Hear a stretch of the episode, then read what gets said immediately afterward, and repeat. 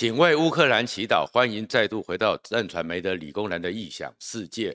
我们知道说呢，现在全世界都非常关切乌克兰的战事，然后在这里面呢，我们也看到了，原来所谓的苏俄俄罗斯的北极熊军队，并没有想象中的这么的强悍。钢铁洪流、红色暴风雨，好像表现的不如预期，打脸了很多普丁啊，包含是解放军，他们如果说要去攻打一个地方，他们那样一个极度超限的超限战法、极度施压超限战法、点穴战。是不是有效？都被打脸了。如果你喜欢这个频道的话，请记得按赞、分享和订阅，谢谢。不过呢，被打脸的呢，还有一个地方，那个就叫做台湾的国民党，或者是某些红统亲中的人物，这些前国安官员、前军事将领、前外交人员，也都被打脸了。因为呢，在过去这段时间里面，他们一直说台湾只是向美国缴保护费。台湾的军购呢，买的都是美国过期的、美国的破铜烂铁。可是呢，在这场战争里面，在乌克兰这场战争里面，我们发现说，原来美国给我们的很多东西不是破铜烂铁，而是呢非常厉害的发挥了功能。到目前为止，根据乌克兰方面所公布的资料，在整个苏联前俄罗斯、俄罗斯的红色洪流钢铁大军的一个。强势进攻泰山压顶之势，结果呢？目前俄罗斯军队进展缓慢，然后呢，普丁呢大陆，甚至连传出来说，连他都气到把他的那个参谋总长兼第一国防部长格拉莫西夫都给他给免职 fire 了，因为打得不如预期。而面对整个俄罗斯军队这么强大，全世界第二名的军力，结果没想到乌克兰已经宣称至少歼灭。俄军大概死亡已经五六千人，然后呢，坦克车超过两百多辆，装甲车接近一千辆，战机还有直升机各数十辆，这样一个攻击的方式看起来是说，哎，好像没用。而大家说这个时候发现说，原来北约和美国并没有进军，但是没有进军到乌克兰里面去，他们在过去整个情势紧张的时候，快速的运送了刺针飞弹，还有。标枪飞弹、刺针飞弹是打低空的飞行器，标枪飞弹除了可以正面贯穿，也可以从上而下攻击坦克车、装甲车，真的有用。而且这种有用呢，到什么程度呢？因为他们真的是好用又便宜。首先呢，什么讲便宜呢？这样一个用以小博大的战争，包含在成本上都是一样，大概一颗标枪飞弹。目前大概就是十七、十八万美金左右，而苏联用的坦克车，主要现在在上战场的 T 七二大概是两百万美金，如果是 T 九零是四百万美金，所以一比十、一比二十就把你给击碎了，这个成本当然划算。那至于次针飞弹呢，大概十二万、十三万美金，而一架战机呢，大概都是千万以上美金。所以这个比例是更划算的。然后另外一个方面呢，你看到这样一个小小飞弹里面，它又非常好用，它不需要像我们爱国者飞弹要有一个连队、一个部队，要很复杂的系统、很复杂的电脑、很复杂的遥控系统、操控系统，也不需要像天空三或者是很多的武器，甚至是战机或者是雷达，他们只要两个人受过简单的训练都可以操作。所以这么一个以小博大。游击化、零碎化的反击都可以去处理掉这么先进的优势火力的武器，你就知道说，原来其实战争不是我们想象中的，就是绝对的用枪砸、用钱砸出来的，用火力砸出来的。只要你有对的东西、对的训练、对的对策，你都是可以有所抵抗的。那其实讲到这里的时候，为什么讲说国民党那某些人被打脸呢？因为他们说是破铜烂铁，现在告诉你说。标枪飞弹、刺针飞弹不是破铜烂铁，而我们台湾早就跟美国买了很多的标枪、刺针飞弹，尤其是刺针飞弹，我们到底呢有多少枚是不知道，但是我们知道说，在川普的时候还给我们是舰上的，在军舰上都可以肩射型的刺针飞弹，然后这样的一个情况之下，当然如果解放军真的妄想就是用他们的高度施压的超限战。全面的红色暴风里，全面发射第一集里面，千弹齐发，火箭炮齐发，不见得能够把我们台湾彻底的就打到像是所有的指挥中心、所有的指挥系统、所有的防空基地都会被摧毁，然后台湾就任它宰割。只要他们敢来台湾，其实都会受到这样的攻击。而标枪刺和刺针又很特别，尤其是对俄罗斯人来讲，一定是觉得非常颜面无光，因为这个飞弹呢问世已经超过四十年。过去的时候，前苏联帝国就是在刺针飞弹上面吃了鳖，没想到现在普丁大帝要恢复俄罗斯光荣传统，还是在刺针飞弹上吃了鳖。刺针飞弹很特别，它呢看起来呢。就大概两个人操作，不平常在运作的时候，只要有两个单兵背着，合起来的总重量大概十七公斤到二十二公斤左右，分成有发射器还有弹药，所以两个人就可以扛。然后那两个人使用上呢，它因为其实不显眼，甚至于是非常的可以游击化。我躲在高楼的阳台，我躲到高楼的顶楼，甚至在树下，甚至在一个山洞，甚至在某一个你不起眼的地方，我只要潜伏在那边。然后只要我目视得到你的坦克车、你的飞机低空只要攻击的时候，我一打就可以把你给击落，所以是一个非常好的一个狙击上用那个零碎化的游击战的一个利器。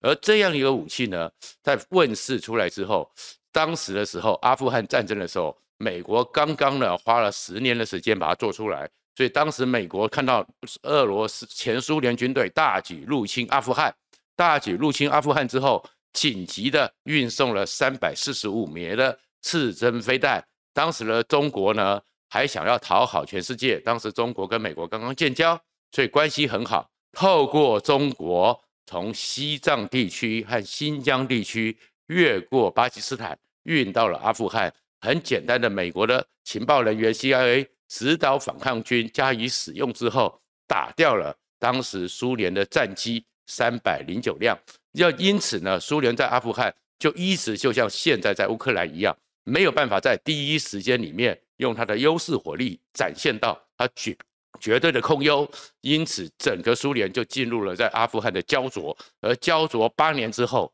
黯然撤兵，戈巴契夫也垮了，因为在整个独裁共产国家里面，军队枪杆子才是真正政权的核心，那些将领都觉得你这个领导人不行。你这个领导人让我们丢脸，所以戈巴奇夫垮了。而在车臣战争的时候，也是在这样一个面对巷战零碎的游击战之下，第一次车臣战争，俄罗斯也垮了，所以叶尔钦也垮了。所以现在大家就看，现在普丁你撑得住吗？你普丁也许最后用你的疯狂式的攻击，可能可以对基辅造成重伤，可能对乌克兰造成重伤。可是你打成这样子，你恐怕。普丁的权位也岌岌不保，而这个整个刺针飞弹、标枪飞弹很特别，就是说火箭筒大家也都知道，各国也都会做，就是拿起来之后一喷，喷火出去之后就一个直射型的武器。但是刺针和标枪有点特别，它的技术的特别是，因为这个喷出去之后一点燃之后有个后火，后火的话呢，它的后火不但有高温高热，而且还有高压气体直接往后冲，所以站在它后面的人会受伤。而且这温度高，容易被侦测出来，红外线就侦测，都可以马上的溯源反击。可是呢，标枪和刺针很特别的是，而打出去之后，它是两两阶段的一个发射，拿着以后开始呢瞄准瞄准，另外一个人瞄准去，然后这资讯直接通联，瞄着瞄着瞄着，然后你就按着扳机，呃，预按扳机，预按扳机，如果当那个 lock 住锁定之后，哔哔哔哔一按，一打出去之后，射后不理，它自然的就会去追踪。你要瞄你刚刚已经锁定的战机、直升机，或者是直接导到你锁定的装甲车、坦克车。它这个标枪更特别是，它可以飞到你上空，然后在你整个上方最脆弱的地方直接贯穿，或者是其实它的整个后火第二段打出去的时候的点火呢，就是已经离脱离你大概原来发射点十公尺以后呢，进去的时候它还有第二波的点燃，它事实上也可以直接从前方贯穿，而贯穿的装甲厚度达到。七十公分都可以被它直接贯穿，所以这是非常厉害的武器。那美国有这样武器，俄罗斯没想到经过了四十年还是没办法面对它。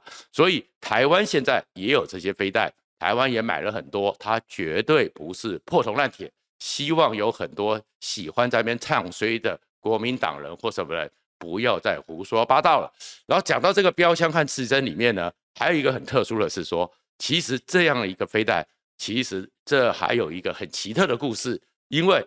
过去发明这个刺针飞弹的人他已经过世了，他叫做布希曼。而布希曼呢，当时呢，最后呢，他一直在人生的大多数时间就在洛克希德马丁公司里面的臭鼬工厂，也就是最有名的五十一区。他在八十五岁过世前呢，接受以色列媒体的专访，拿出一堆照片。所以，我们很多时候讲到那神秘主义，美国的黑科技，五十一区有个 S 四地下工厂，据说有外星人。就是他的说法，就一直这个佐证，因为他拿出一堆照片，说他其实在臭鼬工厂里面跟外星人共事过，而这些外星人都已经活到两百三十岁，有十八个人。那当然这是一个插曲，可是到底真真假假，因为他八十几岁，有时候一些记忆也是混乱的。可是大家终于对于这样子，我们看到小小的标枪和刺针这样一个神秘的飞弹，这么轻便的小飞弹，而且又便宜的飞弹。冲用给它的神奇色彩增加很多。那为什么要讲到标枪和刺针呢？这里面我们就讲到了，就是说，所以呢，有很多时候，其实很多人在想怎么保卫台湾，他们都是有想法的。而这种想法的话，奉劝国民党的人不要随口的就胡说八道，因为你们会自己打脸。在去年九月初的时候，美国前国安顾问欧布莱恩就一直强调说，台湾面对于习近平积极想要武统。而且他们自认为说已经准备好了，然后可能会在北京冬奥到二十大之后，或者是在习近平二零二七之前这四五年时间，包含前印太司令 Davidson，包含日本茂木敏充都觉得台湾非常危险，口习近平会出兵，而且他们也常常的给你军演啊，表现出了就是跟苏联这次打乌克兰一样的方法，一开始。红色暴风雨，所以呢，苏联呢，俄罗斯呢，锁定了乌克兰九百七十二个基地、电信公司、电路站、银行，然后是雷达，一次之后，第一波就把你全部击溃。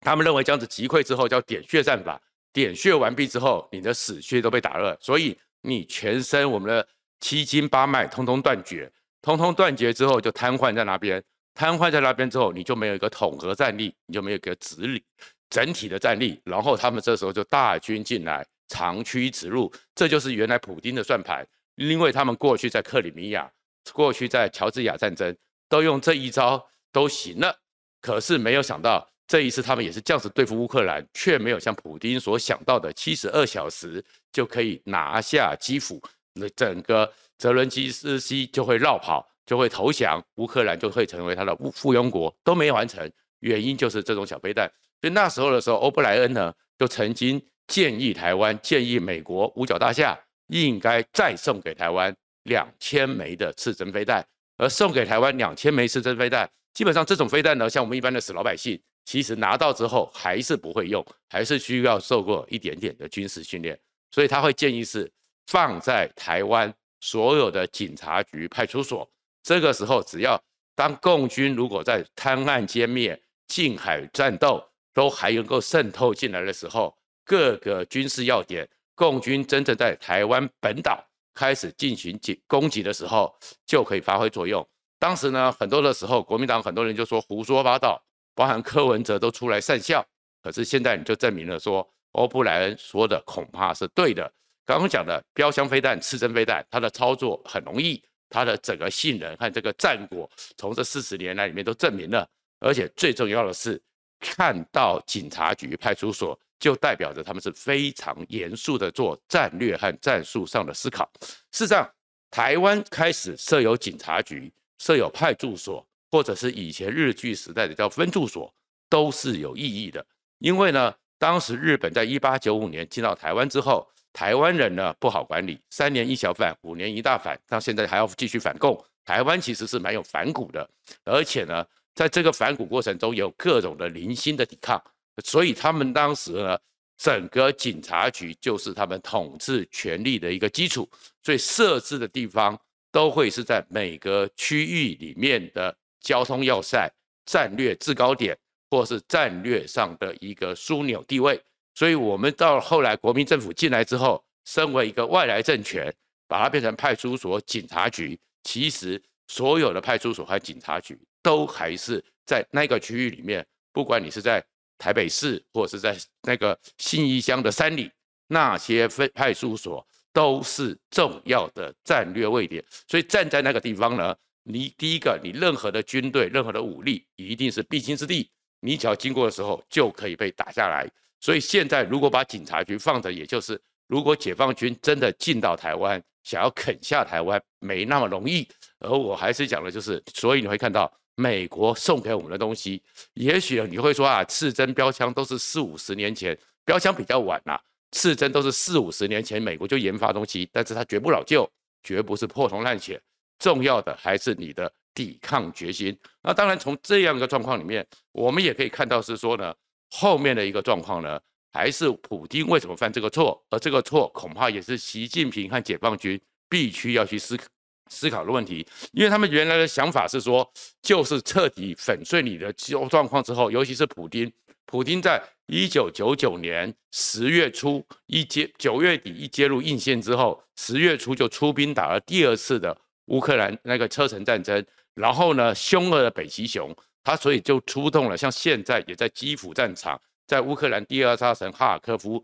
出动了那种火焰弹，火箭弹里面它叫做 TOS-1，TOS-1 有点像我们台湾的雷霆两千多管火箭，然后射程比较远。但是呢，俄罗斯的 TOS-1 呢被称为叫做七秒钟可以毁灭抹平一个村村镇，因为呢它除了那个火力强大、密集的打击点，一打下去大概是。一一片的五六个足球场，通通是他攻击范围之外。最可恶的是，他还违背了世界日内瓦的公约。他用的是可能是温压弹，可能是油气弹，可能是云爆弹。因为呢，就是它里面打上去之后，它是两层爆炸，到达目标区域上空三十公尺左右，先爆开，爆开之后会散出很多铝镁粉末，或者是这种高速的非常剧烈燃烧的。物体物体就是散成一个雾状，这雾状一散开之后呢，再点燃，这再点燃，因为我们知道说像铝啊、像镁啊，一燃烧的时候都非常的快速，那个熔点燃点很低，但是燃烧效率极快，所以会迅速的形成一个大火，大火就这样子烧下去。而这大火烧下去之后，为什么说它是一个可能违反人道罪？是因为快速燃烧，燃烧需要氧气，所以它会吸空附近的氧气，因此呢。他们当时在打车臣的葛罗黎兹的时候，就算你躲到地下室，就算你藏在地道里面都没有用。很多人呢就因为这样子缺氧而死，因为所有的你的区域的氧气都被吸光了。所以我们也可以看到，普丁接下来一定呢也会用这样一个疯狂北极熊的方式继续晋级乌克兰。所以我们还是要为乌克兰祷告。但是另外一方面呢，普丁也就是这样子，所以我们也知道骄兵必败。过去后面的时候，大家就开始心里就会有一个恐惧，包含北约、包含美国，都有这样一个恐惧，认为说普丁是一个凶恶之人，普丁可以打成这个样子。所以后来在二零零八年的乔治亚战争，普丁就跟他现在原来的预想一样，我利用一个演习的方式，演习一半，大军进去，然后看到你这个坦克车、钢铁洪流，想到了你普丁在整个车臣格罗尼兹那边的残忍、凶暴和没有人性。就失去抵抗意志，而失去了抵抗意志就会投降。投降之后，所以他在克里米亚，在整个乔治亚都一样。没想到他这次也一样。而展示呢，所以他这次也是在那边十五万大军，又说是用演习的名义再重新打进去，用演习来骗人。可是你这次告诉你说，光这样子，如果你碰到有抵抗意志的军队，有抵抗意志的民族，你是没有用的。然后呢，另外一个情况，也就是因为普丁呢已经吃了这种好事情太多，包含二零四九的那个智库也讲说，习近平也打算利用一次可能是所谓的演习，在南海，甚至于在东海，在福建厦门一附近演习之后，就直接把这演习部队一掉头就打过来，就跟普丁一样。但是你会看到的就是，这次俄罗斯丢脸的是什么？一堆新兵。一堆根本不知道为谁而战、为何而战的新兵，碰到了有抵抗意志的乌克兰人，就灰头土脸。所以习近平要打台湾，过去认为说用可以用演习转成战争